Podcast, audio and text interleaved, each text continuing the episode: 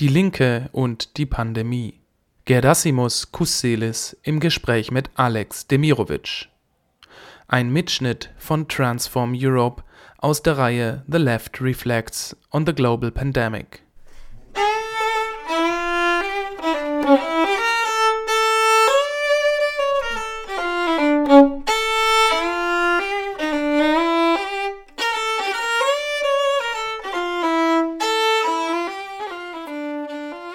In der zweiten Ausgabe der Reihe The Left Reflects on the Global Pandemic sprechen Alex Demirovic und Gerasimos Kousselis kurz Makis darüber, welche ökonomischen, sozialen und politischen Folgen in der Corona-Krise zutage treten. Einerseits rächt sich die neoliberale Sparpolitik der vergangenen Jahre in Bereichen wie dem Gesundheits- und Pflegesektor, wodurch das System an seine Grenzen stößt. Andererseits werden Wirtschaft und Gesellschaft dabei insoweit heruntergefahren, als dass sich Kommunikation und Arbeit zusehends ins Netz verlagern. Wir erleben daher ein für die kapitalistische Gesellschaft noch nie dagewesenes Vergesellschaftungsniveau, das global betrachtet in vielen Ländern autoritäre Strömungen wie auch soziale Ungleichheiten befördert und dadurch auch die Linke vor neue Herausforderungen stellt. In dem Gespräch zwischen Makis und Alex Demirovic geht es daher um die Frage, welchen sozialen, ökonomischen, politischen wie auch ökologischen Problemen sich eine Linke angesichts dieser pandemiebedingten Transformation des Kapitalismus zukünftig stellen muss Alex Demirovic ist Sozialwissenschaftler, Autor wie auch Herausgeber zahlreicher Bücher, in denen er sich mit kritischer Theorie, marxistischer Staatstheorie und Fragen bezüglich der gegenwärtigen Krise der kapitalistischen Gesellschaftsformation auseinandersetzt. Das Interview mit ihm führte Gerasimos Kousselis, der als Professor für Erkenntnistheorie und Wissenssoziologie an der Universität Athen arbeitet. Moderiert wurde das Gespräch von der Politikwissenschaftlerin Angelina Giannopoulou, die das Programm Strategische Perspektiven der radikalen Linken und europäische Integration von Transform Europe koordiniert. Bei diesem Mitschnitt ist sie jedoch nicht zu hören. Transform Europe ist ein Netzwerk aus 34 europäischen Organisationen aus insgesamt 22 Ländern, die in den Bereichen politische Bildung und kritische Wissenschaft tätig sind das Netzwerk Transform Europe ist die anerkannte politische Stiftung der Partei der Europäischen Linken. Das Gespräch fand bereits am 22. April statt, also zu einem Zeitpunkt eines mehr oder weniger europaweiten Lockdowns. Vorab möchte ich an dieser Stelle darauf hinweisen, dass es während des Gesprächs aufgrund technischer Probleme und Störungen immer wieder zu kurzen Unterbrechungen kam. Einen schönen guten Abend an alle. Vielen Dank für die Ehre, diese Diskussion in der Diskussion mitzumachen. Ich bin sehr froh, dass ich äh, mit äh, Alex Demirovic sprechen kann. Das ist eine gute Gelegenheit. Wir haben einiges Gemeinsames und äh, sind nicht nur Genossen, sondern auch Freunde in dem Sinne. Und ich würde sehr gerne mit der Frage anfangen, die eigentlich am Ende gehört gehört, weil sie meines Erachtens die entscheidende ist. Neoliberalen, dass sie von der Fürsorgerolle, Fürsorgerolle des Staates immer mehr reden, das äh, staatliche Gesundheitssystem loben und angesichts der Gefährdung des menschlichen Lebens vom Vorrang außerökonomische Werte sprechen. Wie sieht es eigentlich, Alex, mit dem Kapitalismus aus? Stehen wir tatsächlich vor einer, vor einer wesentlichen Transformation? Und welche ist die wahrscheinlichste Richtung dieser eventuellen Transformation? Können soziale Bewegungen die Richtung beeinflussen und vor allem unter den jetzigen Bedingungen, wo sie tatsächlich, wo alles stillzustehen scheint? Nochmal zurück zur Fürsorgerolle. Ich würde das im Moment so deuten, dass ähm, das so, wie das ja historisch bei großen Epidemien und Pandemien immer wieder als Problem aufgetaucht ist, dass ja die Frage ist, kann eine kapitalistische Ökonomie sich auf Dauer stabilisieren, wenn so viele Arbeitskräfte verloren gehen durch schwere Krankheit oder Tod. Ja? Und ich glaube, dass das ein wesentlicher Gesichtspunkt ist. Ähm, ich finde auch, dass es gar nicht so sehr der vorherrschende, die vorherrschende Rede ist, dass die, ähm, dass das Gesundheitssystem so gut funktioniert. Es gibt auch solche neoliberalen Argumente, aber, ich, finde, hm, aber ich finde nach wie vor ist es doch sehr stark geprägt von einer Analyse, die eher kritisch ist, dass es unzulänglich ist und dass es eben doch immer wieder darauf hinausläuft, dass zu wenig Vorsorge getroffen wurde, obwohl ja das Wissen über die Folgen großer Epidemien und Pandemien vorlag, also die öffentlichen äh, Analysen in Zeitungen, aber selbst auch in der Regierung, in Deutschland jedenfalls, in der Schweiz, legen nahe, dass es gewisse Mängel in der Vorbereitung gab. Also ich, aber ich glaube, dass es wirklich eine Frage der Sorge ist, wie kommt man durch diese Pandemie und deswegen auch viele Vorkehrungen getroffen sind, insbesondere mit Kurzarbeitergeld, weil das ein wichtiger Wettbewerbsvorteil ist, relevante Teile der Arbeiterschaft, der Arbeiterin sozusagen im gesundheitlich so weit zu halten, dass dann die Wirtschaft sehr schnell wieder in Gang gebracht werden kann. Ja.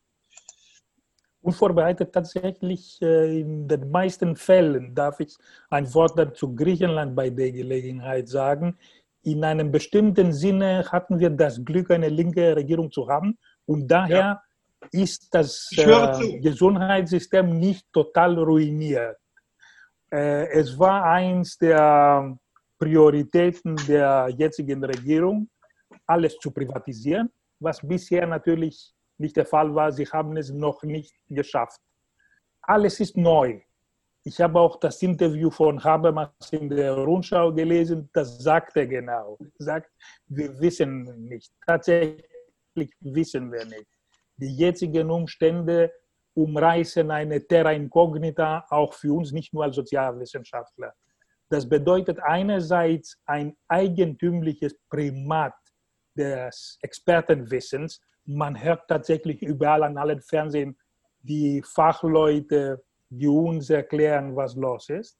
Und andererseits, aber nicht unabhängig von der ersten Primat des Expertenwissens, eine entscheidende Stärkung der Politik innerhalb der Gesellschaft. Eine Stärkung auch im Sinne einer unmittelbaren und potenziell, und das ist das Gefährliche, autoritären Herrschaft. Man sieht es in Ungarn, in den USA, in den USA und so weiter. Es handelt sich um Bedingungen der staatlichen Machtausübung, die ja. zwar notwendig und im Namen eines besonderen Ausnahmezustandes gerechtfertigt zu sein scheinen, gleichzeitig aber kaum kontrollierbar sind, solange die demokratischen Institutionen und das normale Alltagsleben regelrecht eingefroren bleiben.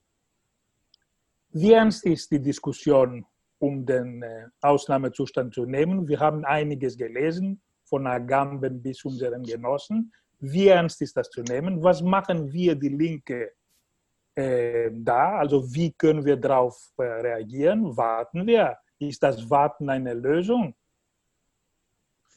Ähm, Markis, ich würde gerne, also ich komme gleich auf diese Frage nochmal oder diesen Gesichtspunkt. Ich würde gerne nochmal was zu der Frage des Gesundheitssystems davor sagen, weil ich das eben auch eine interessante Frage finde, ähm, was die Sparpolitik der letzten Jahre anbelangt, was auch sehr viel mit dem Wissen zu tun hat, was wir jetzt in der Pandemie haben beziehungsweise nicht haben.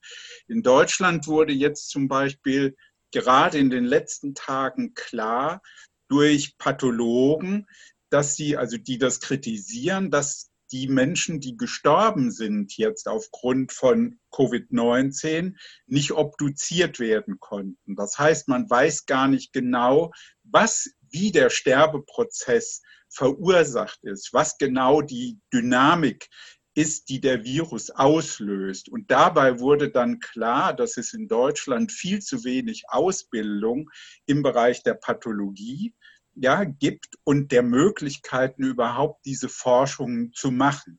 So wie eben auch deutlich wird, dass ja auch die epidemiologische Forschung in Deutschland oder in anderen Ländern sehr, sehr schwach aufgestellt ist. Also dass wir immer noch angewiesen sind auf eigentlich äh, Zahlen, die, wenn man das streng nimmt, methodisch ganz unsorgfältig sind, weil es darum, weil es keine Vergleichsdaten gibt also die Tests auch wenig vorhanden sind, also dass es eben auch enorme Personalengpässe gibt und gerade in den südlichen Ländern, das muss man ja, da wir ja jetzt auch zwischen ähm, Deutschland und, und ähm, Griechenland äh, kommunizieren, muss man ja auch sagen, dass doch eben vieles durch eine Sparpolitik sehr, sehr schwierig gemacht wurde. Ne? Also Abbau von Betten oder die Privatisierung. Also ich wollte es gerne nochmal so in den in das Gespräch bringen. Ich finde, dass du einen ganz guten Punkt ansprichst mit der Terra Incognita. Das ist doch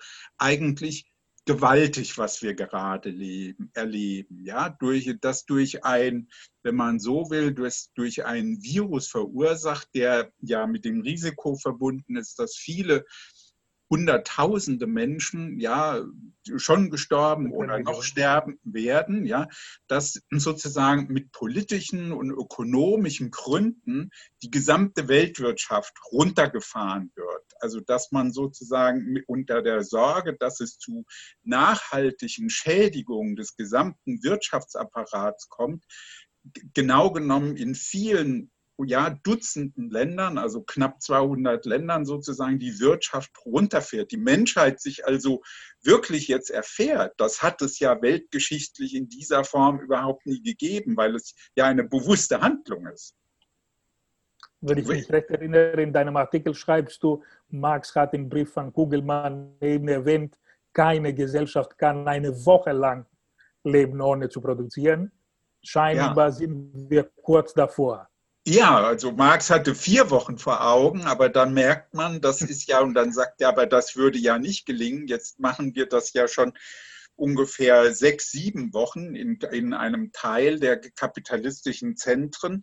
Und ich meine, jetzt wird es aber auch deutlich, dass in vielen der abhängigen Gesellschaften, also Bangladesch oder afrikanische Länder, Lateinamerika, dann solche schweren Einbrüche in der Ökonomie stattfinden, dass die Menschen wirklich von tagesweise schon nicht mehr wissen, ob sie überhaupt noch zu essen haben, ob sie ihre Wohnungen zahlen können, also die Miete zahlen können. Also wirklich, also das ist sozusagen ein, ja, das ist plötzlich ein Menschheitsereignis geworden. Und ich glaube, dass uns wirklich da auch noch ein bisschen die Wahrnehmung und das genaue Wissen dazu fehlt, wie wir sozusagen diese Form von Weltvergesellschaftung durch diese Dynamik ja in den Blick nehmen. Und das merkt man ja an der Frage, finden wir eine gemeinsame Lösung für die ökonomische Krisenbewältigung, also dass da die Diskussionen sehr, sehr zögernd sind, aber auch im Bereich der Gesundheit, dass es nicht mal gelingt, eine europäische Gesundheitspolitik hier zu verfolgen, europäische Infrastrukturen, sondern alle Staaten doch sehr, sehr schnell ganz nationalistisch handeln. Und ich glaube, dass das etwas wäre, was, also da würde ich sagen, das hat ja schon ein autoritäres Moment, mhm. weil es ja extrem konkurrent, wettbewerbsorientiert geht, ja, und auch sozusagen mit dem Leben vieler Menschen an anderen Orten spielt. Ähm, und dann, also das wäre jetzt nochmal ein ganz eigener großer Themenkomplex, den du ansprichst, also die Frage des Ausnahmezustands. Agamben hat sich ja sehr früh in diesem Sinne geäußert, dass er sagt, da wird jetzt eine Politik mit dem Ausnahmezustand gemacht. Ich finde es schwierig, weil in Italien wird ja mit dem Notstandsrecht auch regiert. Das ist ja tatsächlich so. Aber in Deutschland ist das jetzt zum Beispiel oder in der Schweiz hm, verläuft der politische Prozess, hm. Prozess anders. Entschuldigung. Hm? Ja, verläuft der Prozess ja anders. Also dass eben der Föderalismus nach wie vor gilt, ja, also dass auch die Parlamente in den Ländern und auf der, auf der bundesstaatlichen Ebene äh, sich also Kommissionen treffen, Beratungen stattfinden und jedenfalls gesagt wird, dass die Parlamente, die Regierung auch in diesem Sinne immer noch ähm, also sagen wir mal, kontrollieren, jetzt in aller Vorsicht, die das für parlamentarische Exekutiven beinhaltet. Aber das ist kein, in dem Sinne kein Ausnahmezustand, wie er klassisch im Verfassungs- und Staatsrecht gemeint ist. Also die Bürgerrechte sollen ja, sind ja nicht formell nicht außer Kraft gesetzt, ja. Allerdings muss man auch sagen, mm. dass ja, wenn man das sieht, ja, also das Demonstrationsrecht, ja, und andere Freiheiten doch erheblich eingeschränkt sind, ja. Und äh, gleichzeitig, also es, ich glaube, es gehört zu den Ambivalenzen. Wir sehen, dass, dass die Medien sehr unter Druck sind in vielen Staaten, mhm. ja. Also wenn man jetzt wieder an die Türkei denkt, an China, an Ungarn und so weiter, in vielen Staaten. Aber wenn ich jetzt an Deutschland oder die Schweiz oder Österreich denke, glaube ich, dann geht es nach wie vor, gibt es eigentlich nach wie vor eine, eine aufmerksame Öffentlichkeit, was die, die Bürgerrechte anbelangt der Wissenschaftsbetrieb geht weiter. Also das, also das ist jetzt alles die Gesellschaften, die sich das leisten können. Ja, also jetzt reiche Länder wie USA, Deutschland, Schweiz, Österreich, da kann man sagen, ja, da findet weiterhin die wissenschaftliche Diskussion statt alles in die digitalen, digitalen Medien verlegt, also nicht mehr unter Anwesenheit. Ja. Aber ich meine, man kann sagen, also es ist, glaube ich, wirklich ein sehr ambivalentes Phänomen. Und wenn man das historisch vergleicht, könnte man sagen, historisch wäre, wäre eine solche Krise ja so, dass die Gesellschaft praktisch abgeschaltet wäre, vollständig. Genau, keine, genau. keine Kommunikation, keine Wissenschaft, keine Öffentlichkeit. Und dass wir das jetzt in dieser Form, auch jetzt unser Gespräch, ja, über mehrere Länder hinweg führen können, das zeigt doch auch, dass es ein bestimmtes Vergesellschaftungsniveau gibt, was für uns auch als Linke, glaube ich, ein wichtiger Bezugspunkt sein könnte oder sollte. Das Gegenargument, was immer wieder auftaucht, wäre, okay, für die Herrschenden, ich weiß, wie unklar dieser Begriff ist, ja. wäre es gleichzeitig eine Gelegenheit. Es ist eine Gelegenheit, denn sobald sie was erreichen, können sie es behalten.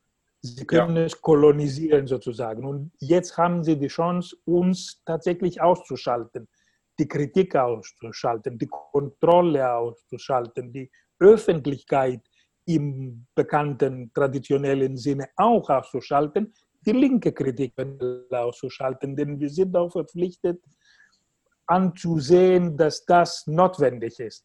Es ja. ist nicht mein Argument, aber es ist das Argument, was tatsächlich davon spricht, dass es ein ungefähr ein Ausnahmezustand ist und bleibt. Ja, okay. also. Hm?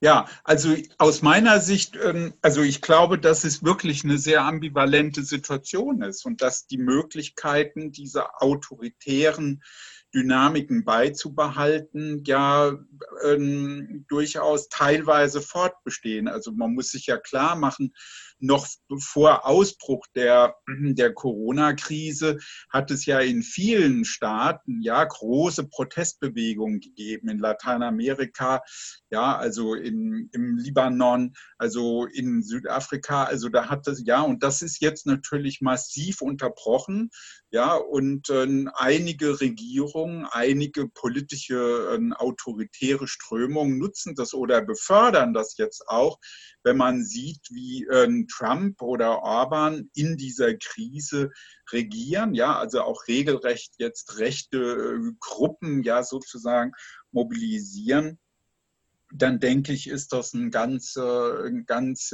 wichtiger und gefährlicher Hinweis. Gleichzeitig sehe ich aber auch, also, aber das ist jetzt, da müsste man auch die einzelnen Länder sich genauer ansehen.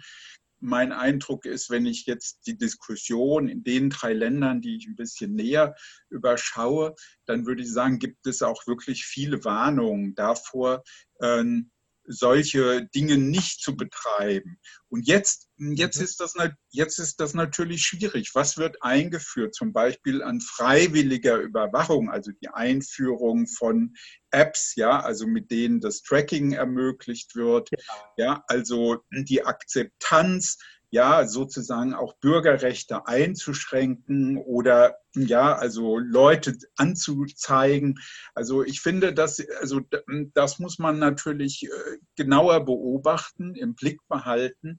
Und gleichzeitig würde ich auch sagen, es gibt doch auch erstaunliche Hilfspraktiken in der Bevölkerung, Solidarität, Nachbarschaftshilfe, ja, also und auch wenn ich, wenn man das sieht in vielen Ländern, ja, also die, das, also wo man merkt, die Leute wollen sich nicht so auseinanderreißen lassen, ja, dass sie in den Straßen also sich zurufen, gemeinsam singen, ja, also, also das sind ja immer wieder auch sehr rührende ähm, Bilder, wo ich glaube, also dass so eine Art, also eine vollständige Dissoziation der Gesellschaft in dieser Form nicht stattfindet, die sozusagen durch einen totalitären Staat von oben äh, zu kontrollieren wäre. Aber ja, ich glaube, dass es gewisse gefährliche Momente darin gibt, ja, die, ähm, die, ja, die wir im Blick behalten müssen. Mhm. Andererseits, ich habe also das ist jetzt der reine Zufall. Ich habe vor der vor Ausbruch der Krise ein Buch gelesen von einem amerikanischen Rechtswissenschaftler Bernard Aucourt. Das heißt Counter Revolution und er zeigt, wie Polizei und Militär in den USA systematisch gestärkt wurden über mehrere Regierungsperioden hinweg und wie Bürgerrechte sozusagen auch systematisch eingeschränkt werden durch die Stärkung der Polizeien und der Geheimdienste, so dass ich sagen würde, also die Gefahr ist sowieso jetzt in der Tendenz vorhanden und besorgniserregend wäre, wenn sie jetzt eben durch die Corona-Krise auch noch weiter genutzt und verstärkt werden könnte. Aber immer wieder wird wichtig, du Entschuldige noch einen Satz, aber immer wieder ja, wird auch betont, wird auch betont, wie sehr jetzt ähm, Gesellschaften mit Öffentlichkeit, mit öffentlicher ähm, Kritik und Willensbildung dann an solchen Punkten auch eher in der Lage sind, solche dramatischen Krisen äh, wahrzunehmen. Und das, glaube ich, das könnte eine Gefahr sein, wie die Öffentlichkeit selektiv wird. Die, die technischen Medien, die es äh, erlaubt haben, dass es potenziell eben wie ein, wie ein Panoptikum aussehen kann, dass jeder weiß, wo wir im Moment sitzen und äh, diskutieren Andererseits, und es ist bewiesen worden, kann auch ein Mittel für uns sein, kann auch eine genau. Möglichkeit, eine Infrastruktur, die wir ausnutzen können. Genau. Also ja, ich will das gerne nochmal betonen, weil ich das, das ist alles eingeschränkt. Der Ort der Straße steht uns nicht ohne weiteres zur Verfügung, aber es gibt ja auch da Versuche und wie ich finde zu Recht Proteste. Ähm, ja, also die auch von der Polizei immer wieder massiv eingeschränkt werden. Ich finde es aber gleichzeitig auch interessant, dass es Koordinationsversuche gibt vieler zivilgesellschaftlicher Organisationen. Ähm, und dass es eben jetzt auch schon viele Gespräche gibt, wie kommt man aus der Krise heraus? Also mit welchen Prozessen kann man eigentlich die Dynamik aus der Krise heraus selber befördern? Okay, ja, meine, meine nächste Frage wäre fast banal, aber ich muss sie stellen. Und man lernt als Sozialwissenschaftler vom Anfang an, dass all die sogenannten Naturkatastrophen nicht nur Naturkatastrophen Erdbeben sind Naturkatastrophen, aber nicht alle leiden gleich darunter. Ja. Nicht alle Gebäude sind ähnlich gebaut, einige sind besser gebaut und so weiter und so fort. Wie ist das mit dem Coronavirus? Ist der Coronavirus tatsächlich neutraler als andere solche? Es ist nicht genau eine Naturkatastrophe, obwohl es tatsächlich was mit Natur zu tun hat. Ist das etwas, was soziale Differenzierungen äh, vertieft. Meine Frage wäre dann, kann es der Fall sein? So my question is, can it be the case that the social diese Krise und nach dieser Krise vertieft werden? Ist das ungefähr was Gemeinsames oder ist das tatsächlich so, klassenspezifisch wie andere ähnliche vergleichbare Phänomene? Ja, also ich meine, so wie ich und die, Kollegen auch in der Luxemburg Stiftung, ja, also über diese Frage nachdenken. Ich meine, aber denke ich, klar, das ist, ich meine, das ist offensichtlich, dass Menschen auf so unterschiedliche Weise sozial nach Klassenzugehörigkeit oder auch nach rassifizierten Gesichtspunkten, ja, also dass eben also wie kann man sagen, schwarze Menschen, ja, die auch in Armut leben in den USA, sehr viel stärker betroffen sind, ja, also jetzt von von, von dem äh, Virus und ähm, und auch dem tödlichen Verlauf dieser genau. Erkrankung. Also das ist ganz klar und auch wie die, die, auch die Art, wie jetzt Menschen durch diese Krise hindurchkommen, das ist sozial natürlich mhm. sehr unterschiedlich. Ja, ob ich jetzt alleinerziehend in einer kleinen Wohnung mit mehreren Kindern lebe, möglicherweise prekär beschäftigt, gar keine finanziellen Reserven habe, nicht weiß, wie ich die Miete zahlen soll. Also und da finde ich, sind auch die Maßnahmen, die von den Regierungen ergriffen wurden, denkbar ähm, problematisch. Also dass zum Beispiel Immobilienbesitzer weiterhin ein Recht darauf haben, Mieten zu kassieren, ja, und äh, sozusagen keine Einbußen haben, aber alle anderen sozusagen von den Wirtschaft, vom, von der, vom Shutdown der Ökonomie betroffen sind. Also da gibt es meiner Meinung nach große Verwerfungen. Und wie die Leute jetzt aber damit umgehen werden in den nächsten Monaten oder gar Jahren, das finde ich ist wirklich sehr schwierig. Also ich meine, jetzt aus unserer Diskussion und auch aus meiner, also meinen Überlegungen, müssten wir jetzt natürlich für den Gesundheitsbereich sagen, die Kliniken müssen ähm, weg aus dem, also zurückgenommen werden in Gemeineigentum. Ja, und es braucht eigentlich eine andere Eigentumsform, ja, also die eben Menschen sozusagen wieder in den vollen Genuss ja ihrer Rechte bringt. Also dass sie eben nicht äh, durch die Krise in dieser Weise enteignet werden, ja zugunsten einiger weniger. Nur das wird jetzt, glaube ich, ein großer Konflikt, weil weil ja die großen Unternehmen, die auch transnational operieren, also wie Amazon oder Google und andere, aber auch die großen Einzelhändler in, ähm, in den verschiedenen Ländern enorme Gewinne machen und jetzt mit den staatlichen Mitteln sowas kommen wird wie eine mafiöse Aneignungspraxis der, der, ähm, der staatlichen Mittel, so dass ich eher denke, dass es, also dass jetzt die Frage ist, gelingt es der Linken auch, ja, in den Einzelstaaten, aber auch auf der europäischen Ebene,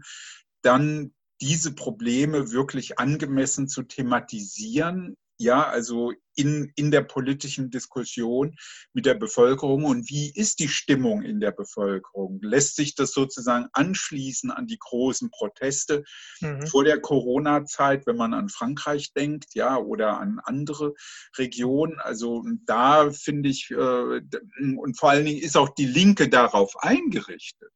Ja, also das ist ja auch eine eigene Frage. Also ist sie sozusagen auf so viele Widersprüche und solche starken Konflikte eingestellt, ja, und weil das könnte eben sehr schnell sein, dass da eine Dynamik zustande kommt, die mit, auf die wir sozusagen gar nicht gut vorbereitet sind. Ja. Weil du das jetzt erwähnt hast, ich hatte es nicht vor, das zu fragen, aber meinst du, Europa wird nach dieser ersten Krise das Gleiche bleiben? Naja, also Europa hat sich, finde ich, wirklich sehr blamiert. Ja, also ich meine, es lässt sozusagen eine Notstandsregierung wie Ungarn zu, ja, also mit genau. der, eine, eine Selbstermächtigung Und von entscheidet Ort. nicht. Und macht nichts. Sie, sie, sie machen keine Corona-Bonds, ja, also sie also die, die, einzelnen Nationalstaaten haben praktisch die Schengen-Regelung außer Kraft gesetzt. Es gibt keine gemeinsame Politik. Tatsächlich. Ja, und so würde ich sagen, eigentlich hat die Europäische Union ja in so vielen Hinsichten jetzt völlig versagt. Ja, und ähm, ja, und ich meine, das ist so eine zerstörerische Dynamik. Also klar, Deutschland hat jetzt da auch wiederum eine ganz unvorteilhafte eine brutale Rolle gespielt, wie schon auch im, im Zusammenhang mit der Entwicklung in Südeuropa nach 2011, ja, und wo man sagen muss, das ist wirklich selbstschädigend und kann wirklich dazu führen, dass die Europäische Union und die Eurozone ähm, auseinanderbrechen. Ja, also wenn jetzt Italien entscheiden würde, die, die, die, ähm, die Eurozone zu verlassen oder die EU, also dann, dann ist klar, das hat eine eigene Dynamik, von der ich glaube, dass es selbst im Moment noch gar nicht so richtig klar ist und begriffen ist, wie gefährlich die Situation ist. Ja. Ein letztes Thema und damit höre ich auf. Ja. Es ist uns wichtig, weil für die Linken im Moment, denke ich, kurz vor dieser Kriege, Krise die Diskussion um die Umwelt ja. sehr, sehr zentral war und bleibt. Denn das ist eine andere parallele Krise. Ja. Ist in einem bestimmten Sinne, was vor uns stattfindet, eine Rache der Natur? Ist das ein, das Wilde, was zurückkommt, wie die Frankfurter sagen würden? Ist das unser Bezug zur Natur, der neu konzipiert und neu gedacht werden muss. Ja, also ich, finde das. Wie natürlich ein Virus ist. Das ist ja, auch eine andere Frage. Naja, der ist ja eine natürliche Eiweißstruktur, ja, die, die in Zellen, in die Zellen reingeht und diese Zellen zerstört. Also insofern ist es Natur, ja, und dann ist aber auch die Pandemie ja nicht einfach nur Natur, sondern es ist ja in hohem Maße auch Gesellschaft. Es ist Gesellschaft, und, ja. Und es ist eben auch eine, eine wirkliche Stoffwechselkrise im Verhältnis von Gesellschaft und Natur, weil das Viren so auf auf Tiere und Menschen dann überspringen, ist ja auch den tiefen Eingriffen ja, von Industrialisierung und Urbanisierung und äh, Zerstörung der Artenvielfalt geschuldet. Also diese Überlegungen sind ja mittlerweile in vielen Analysen sehr deutlich gemacht. Also das ist insofern war es zu erwarten. Und du hast schon recht, das ist in, also die Natur ist ja kein Subjekt, das ist ja Metaphysik. Aber es gibt natürlich, man, man stört diese natürlichen Kreisläufe, ja, den Metabolismus, den Stoffwechsel und dann entstehen eben tiefe Krisen. Und ich glaube, also man kann jetzt nicht sagen, na ja, jetzt haben wir so eine Art Erfahrung gemacht, ja, mit einem Shutdown oder also Wachstumsminderung oder also ja, also dass die Wachstumsdynamik eingestellt ist. Ich, aber ich meine, was wir natürlich sehen, ist, dass wir dass diese Erwartung, man könnte einfach zur Normalität zurückgehen. Genau unkritisch, ja, sozusagen die Produktion, den Flugverkehr, den Autoverkehr, alles das jetzt, also dieses Wachstumsmodell sozusagen einfach wieder im Juli oder August oder Oktober wieder in Gang bringen, so als gäbe es kein Klima, keine Klimakrise, keine Krise der Artenvielfalt, keine Versorgungsprobleme mit Wasser und so weiter. Also ne, die Desertifikation in Lateinamerika oder Afrika. Das wäre naiv. Also insofern wäre es jetzt eigentlich wirklich notwendig, in diesem Prozess deutlich zu machen, ja, wir müssen auch eine Umstellung der ökonomischen Kreisläufe erreichen und anfangen ernsthaft zu diskutieren, sodass wir nicht einfach nur Klimaziele erreichen, sondern wirklich einen mittelfristig einen ganz neuen Weg der ökonomischen Entwicklung und der Kreisläufe ja, einschlagen. Also ein Pfadwechsel, wenn man will.